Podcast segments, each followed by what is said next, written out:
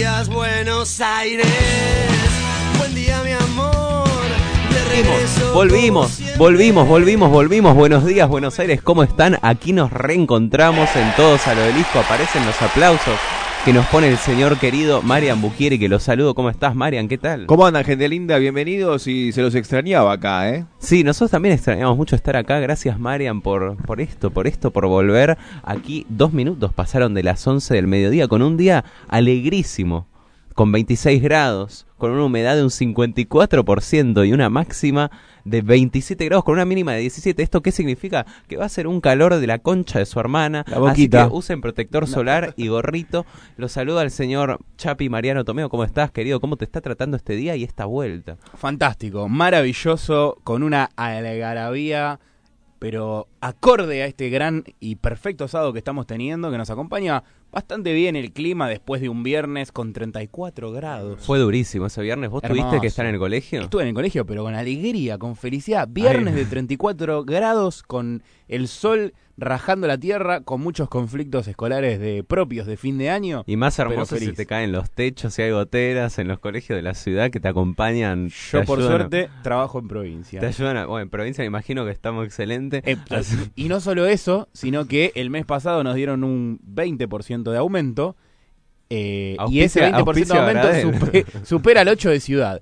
Y estoy teniendo un llamado en este momento importante, así que si me dan un segundo. Ah, bueno, ok, está siendo llamado por Roberto Baradel porque no dio la información precisa del aumento. Esperemos que no lo rajen, que le vuelvan a dar el sobre.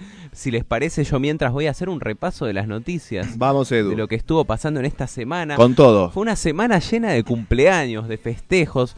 Vivo cerca de la casa, cerca de Coronel Díaz y Santa Fe. Ah, mira. Y cumplió 71 años la estrella del rock argentino nacional, Eh. Charlie García.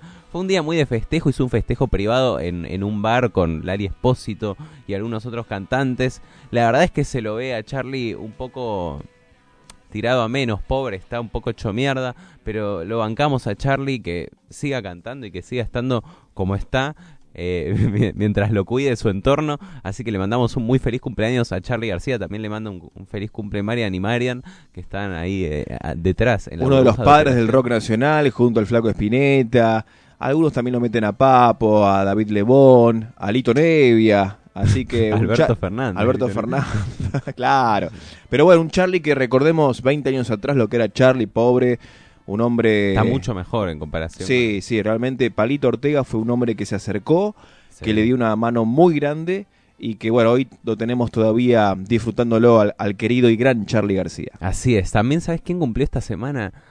Estela de Carlotto, 92 años. 92. La presidenta de la Fundación Abuelas de Sí, Plaza de. Mayo. Así que también le mandamos un muy feliz cumpleaños a Estela de Carlotto en su cumpleaños. Una luchadora de ¿Eso la vida, pasó? Estela. Luchadora incansable Sí, junto con las madres Ibe de. Bonafini. No sé si vieron Argentina 1985 porque lo que pasó es que esta semana se nos pasaron acontecimientos importantísimos. De la nada, Puma, metimos tres ministras en el gabinete nacional. Se anuncia que se va Ferraresi, asume Victoria Tolosa Paz, Kelly no sé cuál, Kelly Olmos y la nueva ministra es Ayelén Macina. Macina, sí. La nueva ministra de Género. También fue el 17 de octubre. No sé si las personas que están escuchando fueron a la plaza. Yo personalmente sí fui a la plaza y medio falto de mística, debo admitir. Eh, ¿Sí? Como estuvo esa plaza, sí, estaba medio...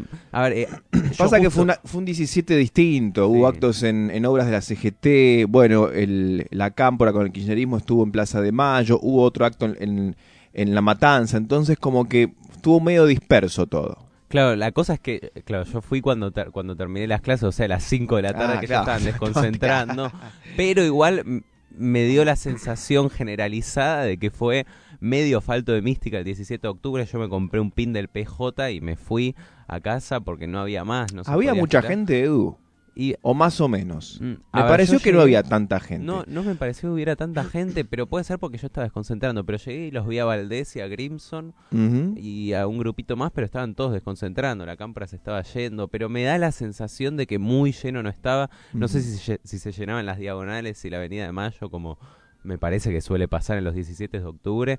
Pero, a ver, bastante gente para hacer pospandemia. O para estar eh, relajando los cuidados estaba bien, supongo, pero yo llegué a las 5 de la tarde, así Claro, que claro. no sé si tengo la Sí. capacidad de juzgar. No, pero aparte, como fue, hubo tres actos, y no sé si hubo uno más, pero bueno, los principales fueron tres, quizás en esa dispersión, y el acto central, quizás en Plaza de Mayo, no, no pudo eh, juntar quizás mucha más gente de la que suele juntar, ¿no?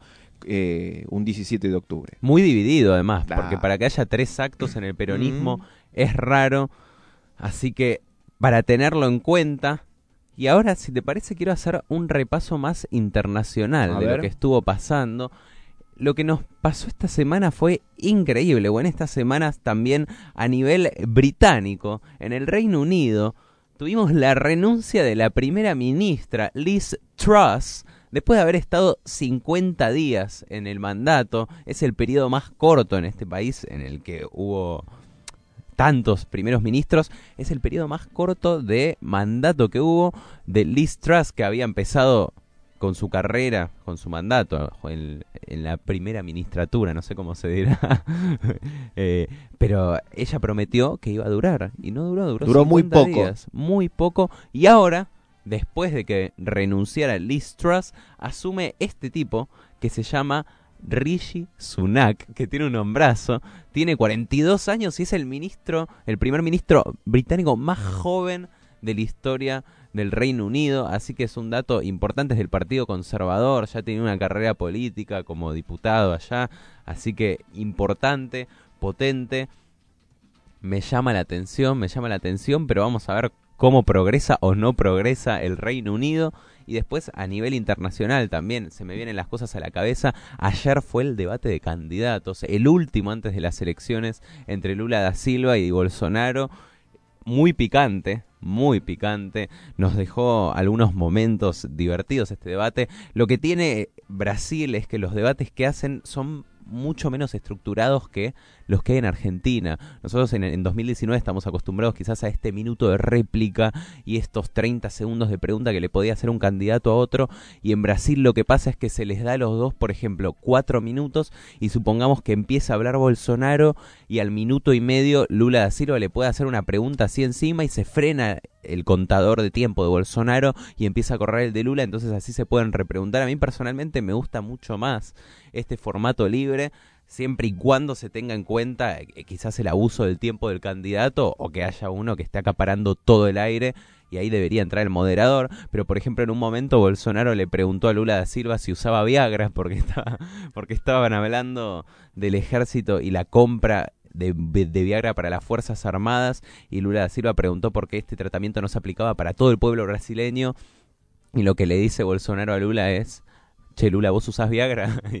y ahí siguió siguió la cosa. También nos dejó momentos muy divertidos este debate que pueden entrar a, a Twitter que- para verlos también hay, hay muchos fragmentos y también algo muy divertido me pareció y, y también generó mucho revuelo en, en esta red social fueron las recomendaciones para el Mundial de Qatar que lanzó el INADI más específicamente se llaman recomendaciones para la cobertura del Mundial de Fútbol Qatar 2022 entre estas recomendaciones que generaron un poco de revuelo porque son muy minuciosas de todas formas, me parece que está bien que se den detalles así porque llega a pasar cualquier cosa y el gobierno se puede eximir de cualquier responsabilidad porque porque se avisó, ¿se entiende? Entonces, entre estas recomendaciones se recomienda, perdón mi redundancia, no incurrir en metáforas de animalización estigmatizante, como decir, esa hinchada se comporta como monos o son unos burros, así que le agradecemos al INADI por esta serie de recomendaciones y por salvarles la vida a los habitantes de nuestra nación que vayan a Qatar a disfrutar el partido, a, o los partidos, a bancar a la selección, así que por favor tengan cuidado, no digan que son unos burros los oponentes porque es una animalización estigmatizante. Me, me gusta el concepto de animalización estigmatizante, lo voy a empezar a usar. Te dicen son burro, animalización estigmatizante, es una, una descalificación, una falacia ad hominem. Después seguimos repasando las redes sociales. Hay más noticias buenas también sobre lo que estuvo pasando en nuestro país, pero las redes sociales también para algunos puede ser bueno, para otros puede ser malo. Acá se generó un debate de libertad de expresión muy importante con la censura a Donald Trump o quizás puede decirse con la limitación a los tweets de Donald Trump cuando fue la elección entre Trump y Biden, que se le bajó la cuenta al expresidente de Estados Unidos por ciertos tweets que quizás podían ser eh, tramposos, malos, se podrían calificar, desubicados. Lo que hizo Elon Musk, que ahora es el dueño de Twitter, fue despedir al equipo que censuró al expresidente de Estados Unidos. Así que ahora veremos cómo va a avanzar la política de Twitter, porque supuestamente, según los tweets que sacó el dueño de Tesla y de PayPal, va a haber mucha más libertad de expresión, así al menos lo ven de él. Veremos eh, si va a haber algún tipo de medidas contra ciertos tweets que sean muy ofensivos, también para que no haya bullying en esta red social, que es lo que se viene intentando prevenir hace años eh, con las políticas estas de control, pero vamos a ver cómo sigue esta cosa. Vamos a ver. Así que, por ejemplo, una cosa que pasó en Twitter, este debate, es, nosotros hablamos de esta red social y lo primero que se nos viene a la cabeza son los libertarios. Entonces, esta semana, el señor Javier Milei fue muy criticado por sus ausencias en el Congreso, si no me equivoco, son 60 sesiones o 61 sesiones en total las que hubo a las que debería haber asistido desde que comenzó su trabajo en el Congreso. Y él solo fue a 21 sesiones las personas que son buenas haciendo matemáticas podrán sacar el porcentaje.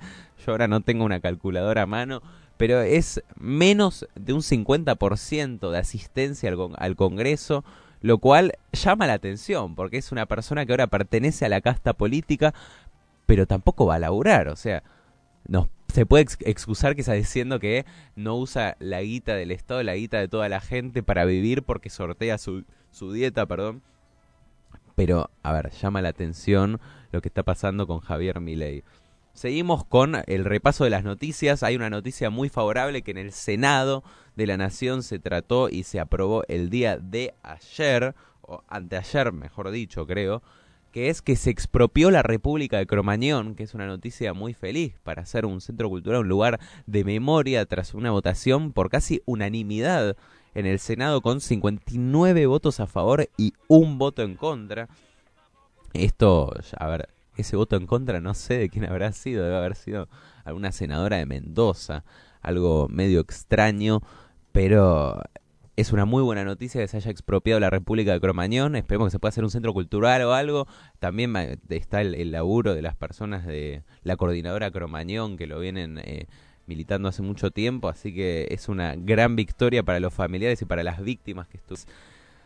Y después, dentro de la lucha, quiero comentar algo que viví personalmente esta semana, que fue la toma del Colegio Nacional de Buenos Aires, que se tomó... ¿Qué pasa con estos pibes que no quieren laburar? Son todos unos vagos, vagos. pajeros, no laburan.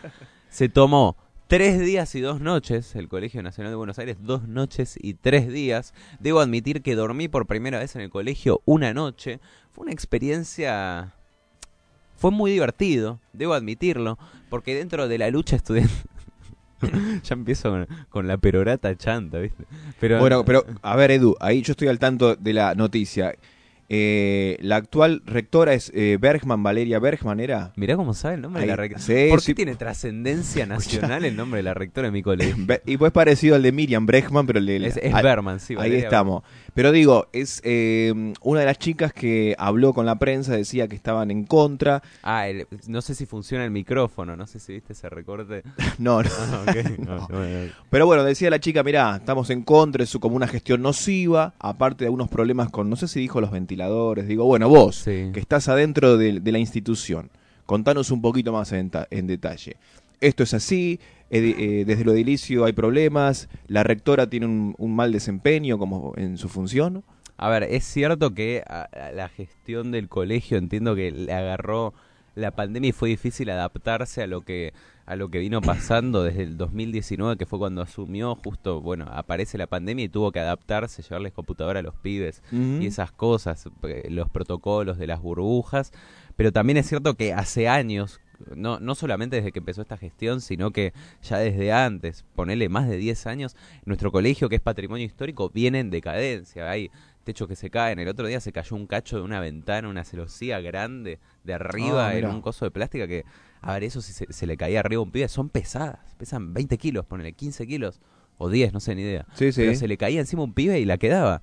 El año pasado se le cayó un ventilador en la cabeza a un pibe y ahí, bueno, se, se, se clausuraron las aulas o se, se hizo un restauramiento de todos los ventiladores en una semana. Pero bueno, es cierto que también hay eh, una baja al menos de un poco de presupuesto de la UBA, falta un poco de presupuesto, pero el colegio está en condición... Podría estar mucho mejor el colegio, ¿es cierto? Se rompen vídeos, pero bueno, es... eh, Entiendo que ahora se está avanzando, se están remodelando baños en el tercer piso, de donde está primer año, en el primer piso también, y esperemos que sigan así con las demás cosas. Pero sí, yo personalmente estaba en contra de la toma, pero de todas formas fui a la toma, esa es mi filosofía. A ver, yo generalmente estoy en contra de la toma como medida en sí. Me haces acordar a un clásico video, perdón, ¿eh? Acá, acá volvió Chavi después del llamado de Baradel. ¿Qué pasó? ¿Te sacó el sobre? A la verdad que la educación en provincia es una cagada. Aguante la ciudad de Buenos Aires. No, tuve un... ah, después te cuento fuera de aire. Eh, me hace acordar un viejo histórico video que está en una marcha frente al Nacional Buenos Aires y Sí. va un periodista y entrevista a uno de los estudiantes que ah, está... Cepo Mark. ¿Cómo? Ah, ah, sí, vos sí. Eh, entrevista a uno de los estudiantes y le dice, bueno, ¿usted por qué está acá en la toma? Y el tipo, el pibe le dice, no, yo no estoy de acuerdo con la toma. Y el periodista le pregunta, bueno, pero ¿por qué tiene la bandera? Porque no había nadie que la sostuviera y entonces sería una pena que la bandera se caiga, le dice.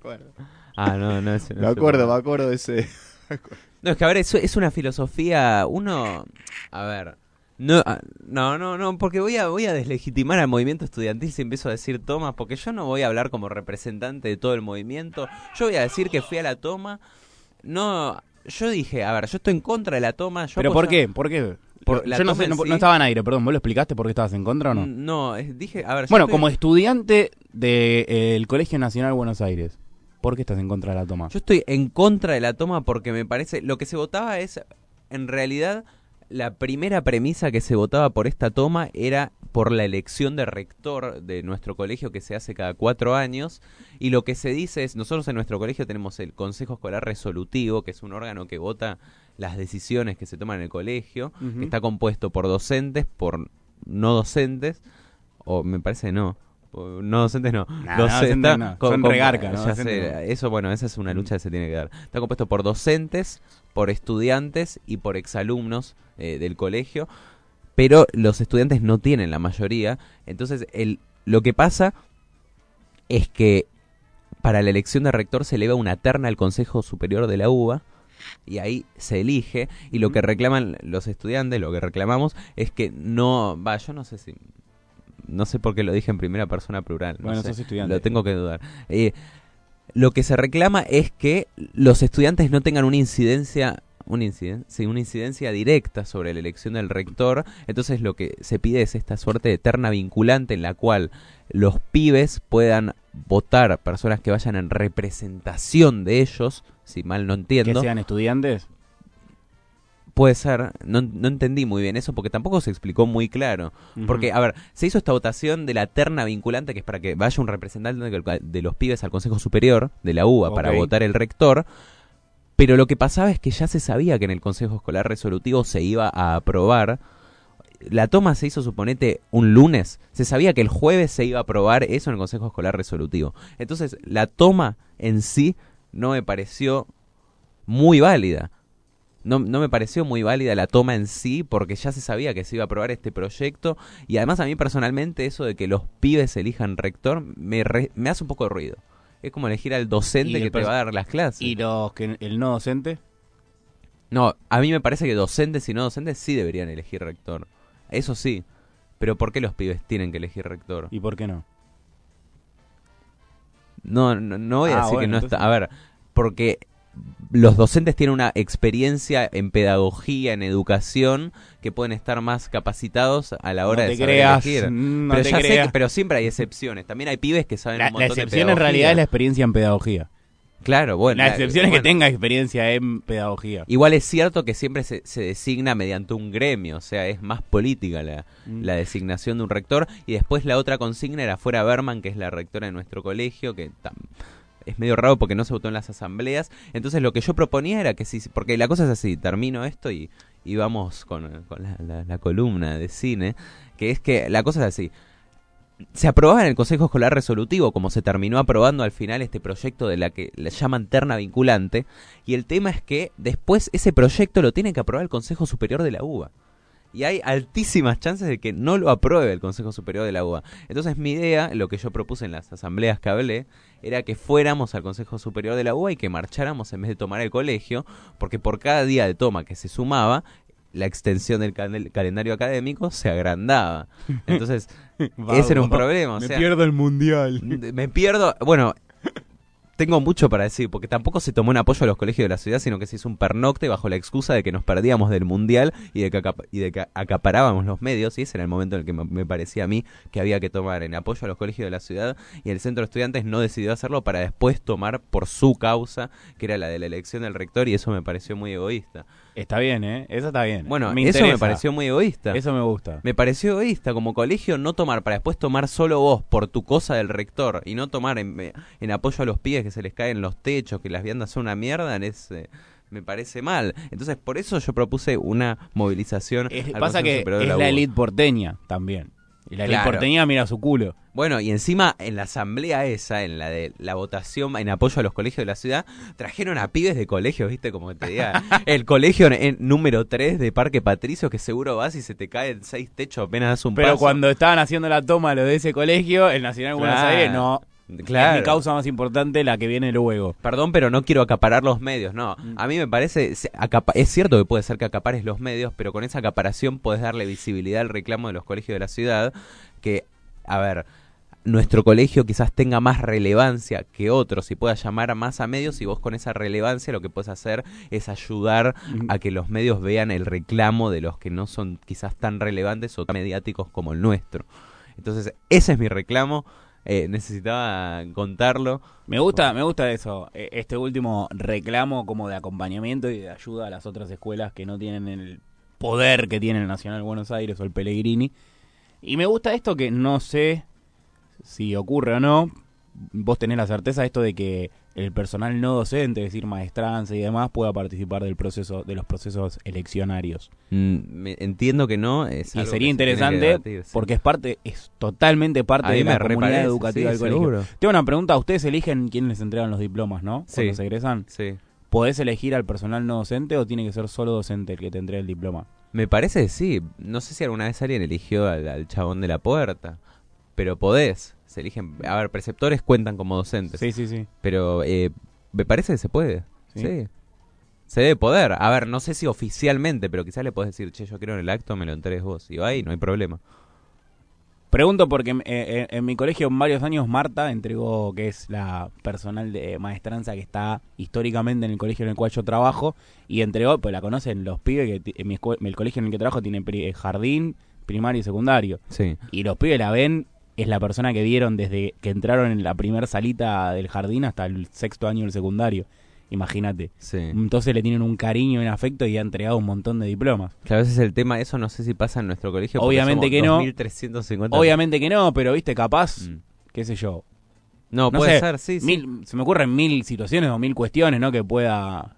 Digo, si tienen ese aval para entregar los diplomas y demás, ¿por qué no también participar del proceso Claro, eleccionario? Es la comunidad educativa Sí, también. obvio, obvio. Es parte de todo, lo, todo lo que ocurre. son docentes, no docentes, Eh, estudiantes. por eso todo lo que ocurre dentro de esa institución que es la escuela, a nivel secundario en el tuyo, eh, los que conviven a diario son docentes, no docentes y, Sí, y el colegio sin no docentes no corre. no puede abrir. Bueno, y eso tengo que destacar de la toma, que si bien no había no docentes, porque no puede haber mayores de edad en una toma, No, no, presos, sí. Eh, es, o, o una causa judicial al menos tendrían, eh, es el- la limpieza con la que queda el colegio, es increíble. Uno piensa, bueno, a veces se, se difundían cosas del Mariano Acosta que decían que lo dejaron hecho mierda cuando en realidad ya estaba hecho mierda el baño, pero eh, la, la toma anterior, por ejemplo, esta no vi cómo quedó el colegio después de limpiarlo, pero tengo entendido que quedó muy bien. Nunca había visto mi colegio tan limpio.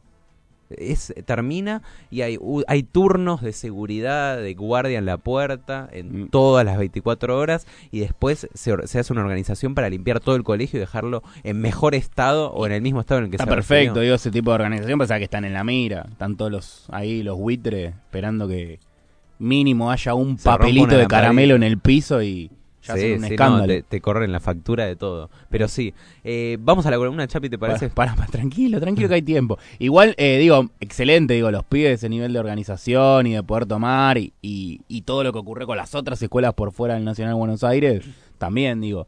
La, y encima se aguantaron pibes y padres la persecución policíaca de, del gobierno de la ciudad. Eso es jodido, ¿eh? Sí, a nosotros Creo personalmente que no nos pasó por porque eso. dependemos de la UBA. nosotros, pero sí. digo, es jodido eso, ¿eh? Aguantarse esa presión. Hace años que no se ve en la República Argentina eso. No, ¿Mm? sí, policía en la casa de los pibes, Eh, con una lista, ¿no? de las peores épocas. A, la, a la secretaria general del PL, del centro de estudiantes, llegaron y le dijeron dónde trabajaba la mamá del lugar. Es, eso es un servicio de inteligencia. A ver, puedes hacer inteligencia, pero digo, vas a ir directo y se lo vas a decir al pibe, al menos, si vas a ser turbio, al menos guardátelo un poco, ¿viste?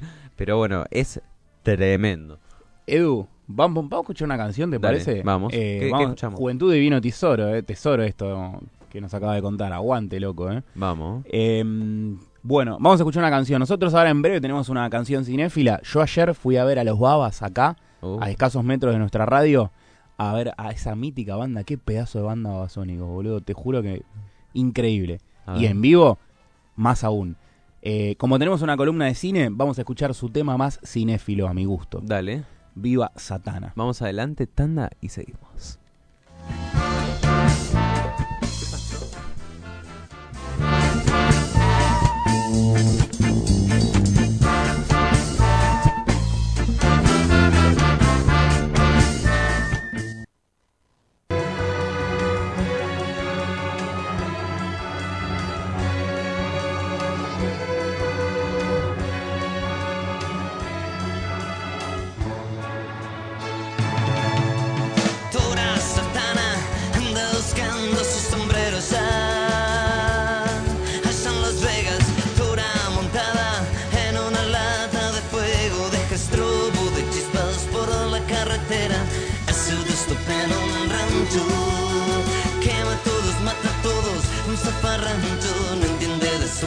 man.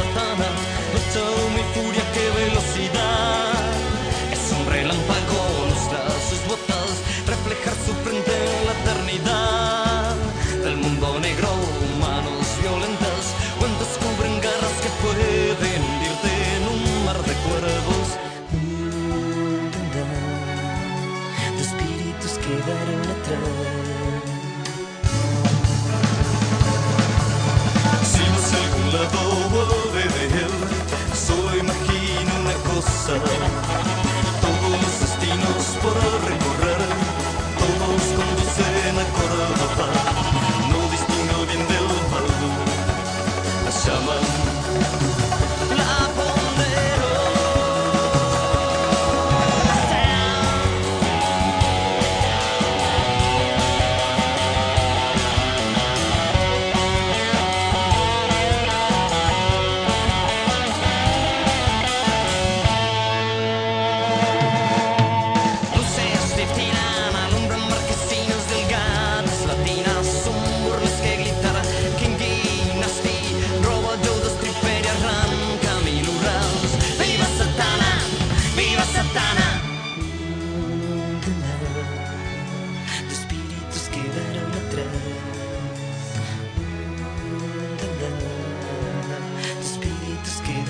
Si va hacia algún lado, vuelve de él.